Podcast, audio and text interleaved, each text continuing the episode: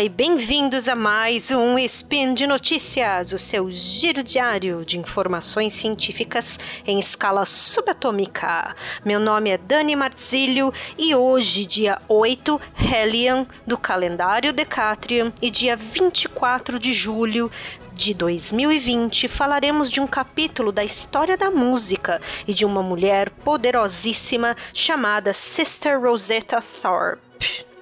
E no programa de hoje, ela mesma, a mulher que inventou o rock. Speed Notícias.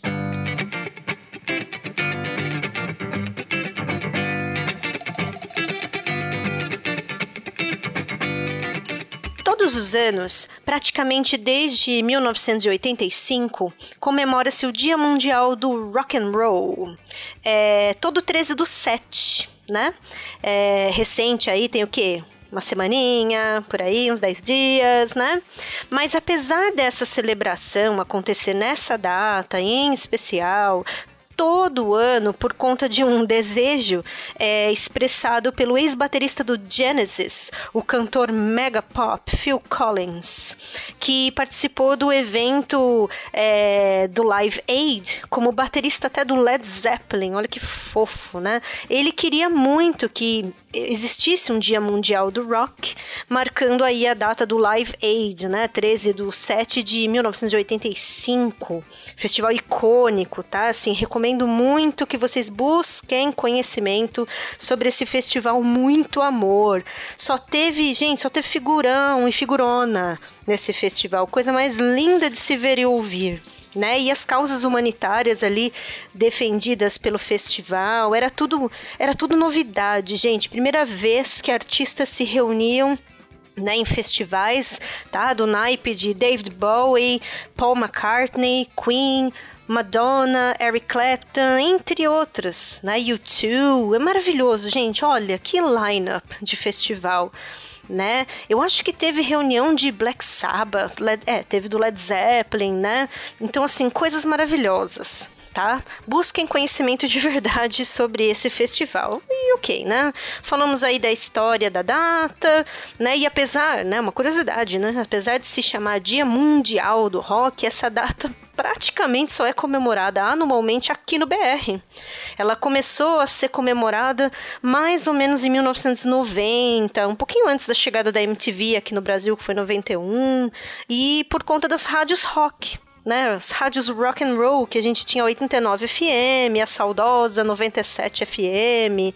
Mas o ponto deste nosso spin é que algumas notícias em portais Twitter e afins, neste dia recente, aí o 13 de 7 de 2020, me chamaram bastante atenção por terem publicado sobre as mulheres responsáveis pela invenção, criação do rock and roll, com a especialmente em relação à, irmã, né, a sister Rosetta Tharpe, que é uma mulher marav maravilhosa, magnífica, né, nascida em 1915 né, passou para outro nível de existência em 1973 e ela vinha lindamente em 1957 com a sua guitarra elétrica e o seu som blues gospel, né, que foi crucial para assim pavimentar a estrada que levaria ao rock and roll. Sister Rosetta, que também cantava maravilhosamente, ela acelerou o ritmo do blues antes de Little Richards, Chuck Berry, Jerry Lee Lewis, né, lá nos produzidos aí dos anos 40 né? Fez turnê belamente pela Europa ainda nos anos 50. Uma mulher autêntica, poderosa, negra, que vivia uma época de segregação racial entre negros e brancos. É, todo aquele racismo endêmico que ainda hoje é estrutural, infelizmente, né? Outras mulheres, aliás, igualmente incríveis, como a filósofa Djamila Ribeiro, né? Ainda lutam, lutam para exterminar de nossa sociedade esse esse horror que é o racismo. Né? Mas voltando para Sister Rosetta, ela enfrentou preconceito no mínimo triplo, né? Porque ela era uma mulher negra, né? Mais velha, é, na música, inventando um gênero novo. Então, vocês Imaginem só o que, que a Sister Rosetta não passou para defender o seu bom e na época novo rock and roll, sabe? Ela tinha 50 anos e era muito diferente do que é hoje, especialmente para mulheres e ainda mais para mulheres negras nos Estados Unidos. E na época, bandas e músicos negros tinham que sair em tour, né, em turnê, com motoristas brancos para poderem frequentar restaurantes, bares e afins pelas cidades americanas, né? Um horror. E há relatos assim em documentários sobre Miles Davis, Ray Charles e também naquele filme que estava, não sei se estava na Netflix, The Green Book, estrelado por Mahershala Ali, né? Filmão, gente. Assim, há controvérsias, mas é um bom filme, né? E seguinte, uma curiosidade né, muito legal também relacionada a Sister Rosetta, o vocalista muito amor da minha vida do Led Zeppelin, o Roberto Plant ou Robert Plant, ele fez uma música para homenagear Sister Rosetta, chamada Sister Rosetta Goes Before Us. E ela, nessa, na letra dessa música, é, o Robert Plant ele cita um mega hit de Sister Rosetta chamado Strange Things Happening Every Day, né, gravado em 1944 e gente, top 10 da Billboard, né? Olha só, uma linda essa mulher, né? Ela influenciou também a magnífica, que eu amo, a Eta James, e ainda o Johnny Cash. Olha só, e a lista é longa de pessoas influenciadas por ela, né?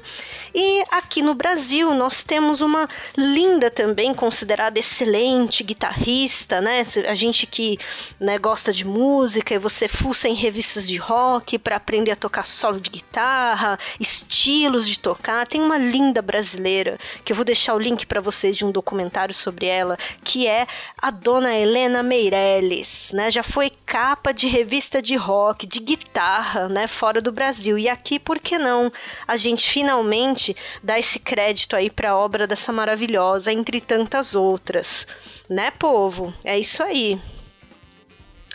E é isso por hoje. That's all, folks. Lembro que todos os links de texto e músicas comentados estão no post e que vocês podem deixar lá também o seu comentário fofo, as suas perguntas e dúvidas também. Lembro ainda que esse podcast só é possível acontecer por conta do seu apoio no patronato do SciCast, no Patreon, Padrim e PicPay. Um grande abraço e no meu mundo Todo dia é o Dia Mundial Inter e Extraplanetário do Rock.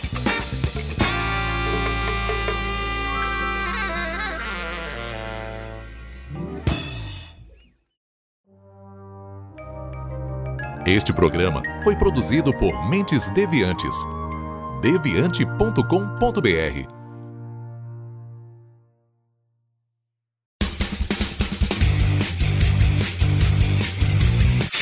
Cortes, edição de podcast.